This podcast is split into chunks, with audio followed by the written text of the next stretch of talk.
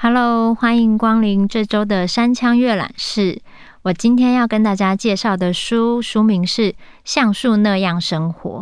那这本书呢，其实里面有呃非常多的植物。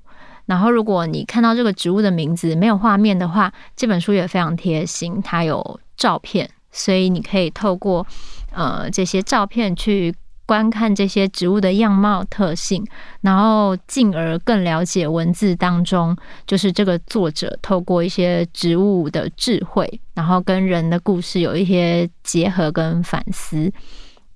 那因为这本书真的是非常疗愈，尤其是呃，可能现在大家就是越来越关心大自然，所以就是读了之后，除了你可以对你的生活有小小的一些反思啊，还有你也可能会更有机会在大自然中就是辨认出越来越多的树木，所以很推荐大家。橡树这样的生活这本书，嗯，那我现在就要开始了。我们先翻到一百四十八页，呃，这个篇章讲的是银杏，那它会下一个题目，它的题目叫“有得必有失”的法则。嗯，那我要开始喽。还有像银杏树一样长时间与人们相处在一起的树吗？每当看到银杏树时，我都会想象数亿年前人类祖先扔石斧摘银杏的模样。据说银杏活个几千年是家常便饭，所以也许在我们周围的银杏树中，的确有被原始人扔出石斧划伤的树，也不一定。对于这样的银杏树来说，就算再长也活不过百年，却装作万事通一样的自以为是的人类，该是多么的微不足道。但是银杏树还是一如既往。始终保持着仁慈的姿态，也许是因为始终如一，没有比银杏树更受人们喜欢的树了。夏天提供绿荫，秋天落叶飘落之际，成为恋人们休憩的场所。随着岁月流逝，变作夹在书签里的回忆。一直陪伴着我们的树，就是银杏树。从树的立场来看，银杏树还是很幸福的，因为只要没有天灾。就能维持数千年的生命，并受到人们的喜爱。由于它只生长在东洋的特性，最近人们对于银杏树的关注度越来越高。比如外国人来到韩国时，表示印象最深刻的景物之一就是古老的银杏树，有名到就算称它为树木之王也不为过。银杏树看似没有必要去羡慕任何人，但实际上，身为银杏科中唯一的属、唯一的种。它是一棵孤独的树，再加上由于独立树的特性而无法成林，也就是说，它无法在同一个地方一起生长。另外，由于银杏树长得很高大，周围连小草都无法扎根，它用巨大的身体独占了土地中的养分，用伸展的树枝遮蔽了所有阳光。若在它附近生根，对其他树木来说，无异于自寻死路。而且有时，某些银杏树一辈子都未能繁衍后代，生命就结束了。银杏树有雌雄之分，只有当附近的雄树散发花粉，雌花才有机会繁衍后代。不过，仔细瞧瞧的话，我们会发现周围的老银杏树大部分都是雌树。如果附近没有雄树，这棵银杏树将面临百年、千年不遇的坎坷命运。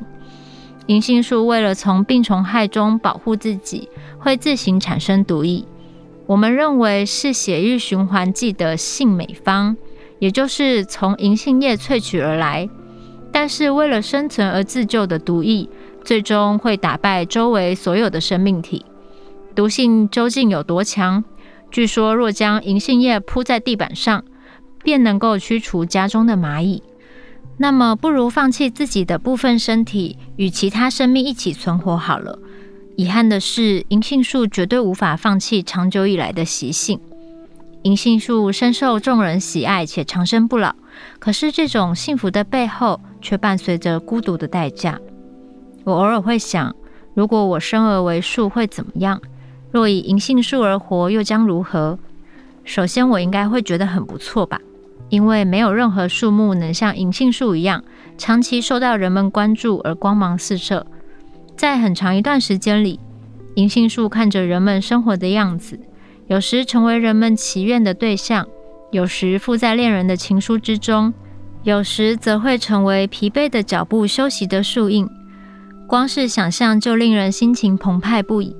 另外，百年如一日般的悠闲生活。如果不是长寿的银杏树，是不可能实现的。但是，一想到隐藏在深处的秘密，就不敢轻信自己能够成为银杏树。不论是一千年还是两千年，不就是以彻底孤独为前提，才能在人们称颂之下生活吗？在数千年的时间里，银杏树该有多辛苦呢？有谁会知道？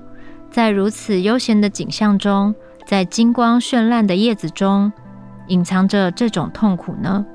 欲取其一，必失其一。看着银杏树，就真能体会这句话的意义。经过长时间的坚持，终于长得挺拔粗壮的银杏树。现在看到美丽的银杏树，似乎应该说出这样的话：即使孤独，也要好好坚持。你不是还有爱护，还有疼惜你的人吗？好了，这篇就到这边。那时候看的时候，想说，哦，的确很像，就是作者写的那样。我们其实都会非常喜欢银杏树，然后也很喜欢收集银杏叶。那我自己的确也有把银杏叶当成书签，然后之前做金工的时候，也会用银杏叶的造型来做一个那个叶子形状的，就是金工的器皿。所以银杏真的是很受大家欢迎，可是我没想到原来它背后的特性竟然有这么孤独的背后。呃，而且之前好像去日本的时候，就是很喜欢那个，就是秋天那个叶子变黄的时候，你整个踩在银杏的那个落叶上的那个步道，然后你就会觉得好浪漫，好像就是卡通漫画里面的场景，然后非常的梦幻。可是哎，有时候会觉得哎，银杏叶好像。下雨后，你就是闻到的那个味道，会有一个臭臭的味道，有点像是，嗯，你不小心踩到狗屎的那个味道，就是跟它的外表真的差很多。所以也许就是它，就是它也会分分泌一些毒液吧，所以就是会有一些植物的气味。然后当你。透过这篇呃文章，知道他背后的各种他的生存，还有他活了千百年，或是他如果真的这一生都遇不到另外一棵嗯雄树跟雌树，如果遇不到的话，那他们可能就这一生都是会这样子孤独的，没有办法繁衍后代，就就这这种特性。然后我就觉得哇天啊，虽然把树拟人化，或是有时候呃你可能看的它的特性。在反思自己的生活，其实好像都会觉得大自然无形之中，透过他们实际的生存方式，也带给人很多领悟。这样子，尤其是看完这一篇以后，你就会觉得，其实，呃，就是有时候孤独是大家很怕的东西。可是，如果我们当你看到银杏树，它即使孤独，或是嗯，就是还是一样在那个地方屹立了千百年。就会好像得到了一些力量，这样子，就是你好像在生活中，你有一些东西，你可能是没有办法全然顾及的，一定就是有舍才有得。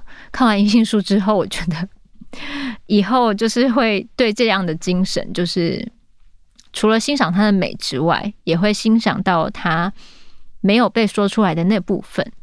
那这整本书里面大概都存在了这样的各式各样的植物的一些生长特性，与它拟人化的结合了我们生活中的反思。然后我蛮喜欢这一篇的，因为我也是属于那种，嗯，就是其实我不会排斥那种孤独的感觉，其实我有时候还蛮享受的。然后对于他有说银杏树没有办法成为树林，因为它旁边的生长的。环境可能会因为它的枝叶或是它的根而没有办法生存，就而且它是这世界上很孤独的。就是呃，生物课我们应该都有上过《界门纲目科属种》，他刚刚说它是唯一的属啊、科啊、种啊，就只有它那我觉得这种独一无二的特性，其实也跟我们的每一个人的存在一样，就是我们每一个人虽然我们都是人类，可是其实每一个人都是不一样的，他都是独一无二的。那 就会觉得，即使你这一生就像银杏树一样，遇不到你的另外一半，遇不到伴侣，大家看看银杏树，它都可以忍受千年百年，还这么屹立不摇。所以，当你就算没有找到你的伴侣，嗯，也是可以一个人活得很好的哦。就是如果有有对于一些单身的人，我觉得看这篇会很有感觉，嗯，推荐给大家。那我还想要分享另外一篇。这篇也是很适合最近读的，也是从植物中学到的一个哲学般的思考。就这整这整本书，我觉得都带给我很多比较偏大自然，跟好像有点像哲学玄学般，还有心灵疗愈般的感觉。那接下来这一篇就是彻底的推荐给近期的大家。啊，翻到二二七页，需要休息的瞬间。那我要开始喽。西元前二一三年，秦始皇将书籍视为繁体字的危险物品。他认为读书是侵害国家安全的行为。聪明的人相对于国家是头号公敌。为了成为确实专制的君王，谁也不能变得聪明。根据法家的主张，凡是能够思考的人都会对皇帝产生谋逆之心。那么，想要阻止人们思考，应该怎么做呢？就是要让人们只专注于工作，不能让任何人闲着。休息会引发反省，而反省很快就会演变成叛乱。如果秦始皇现在还活着，根本就没有必要采取那种措施。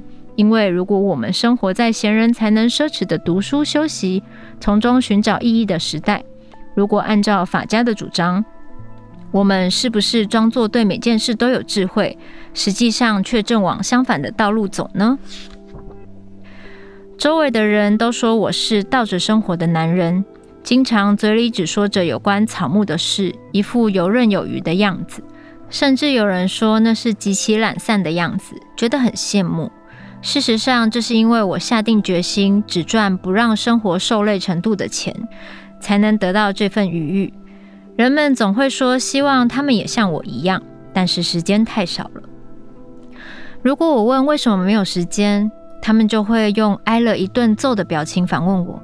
那还用说吗？为什么呢？我是真的想知道理由才问的。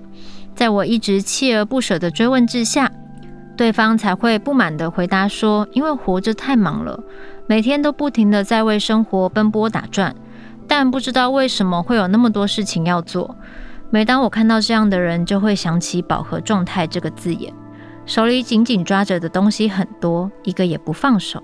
为了比别人先到达某个地方，只看着前方奔跑的人们，看着他们，我都会喘不过气来。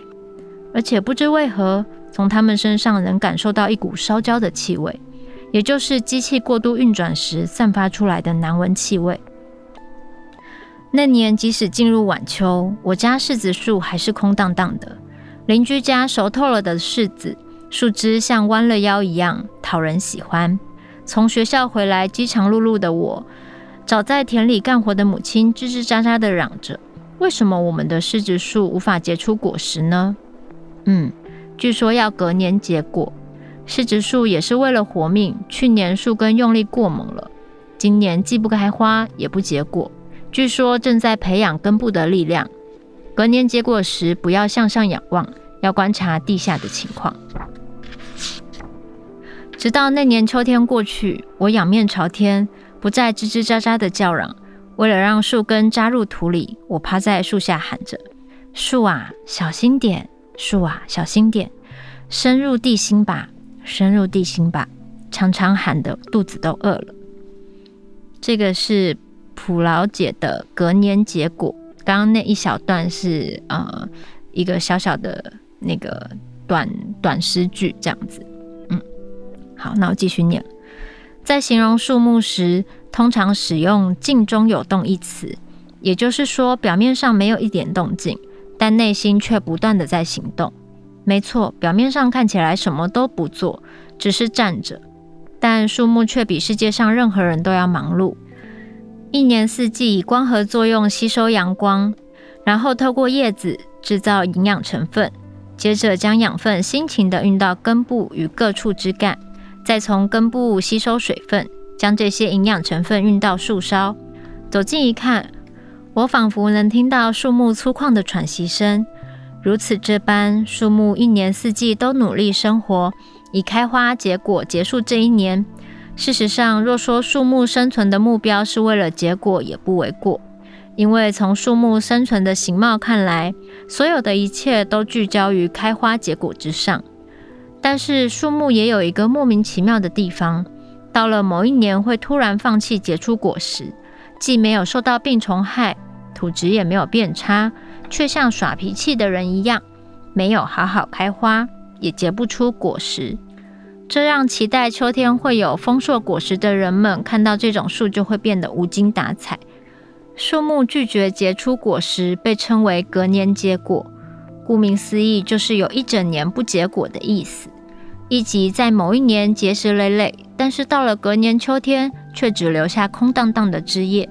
其实理由很简单。那样是为了生存，结出一颗硕大的果实，至少需要相当于十片叶子的养分。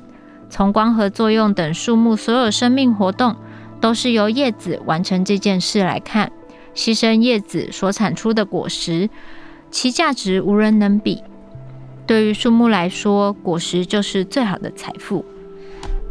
但是如果经过几年的努力结出的果实，最后会怎么样呢？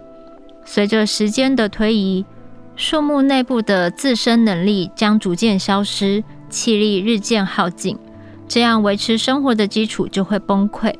如果树木的状态持续恶化，在某一瞬间达到极限时，却再出结出果实的话，那棵树将无法度过这一年。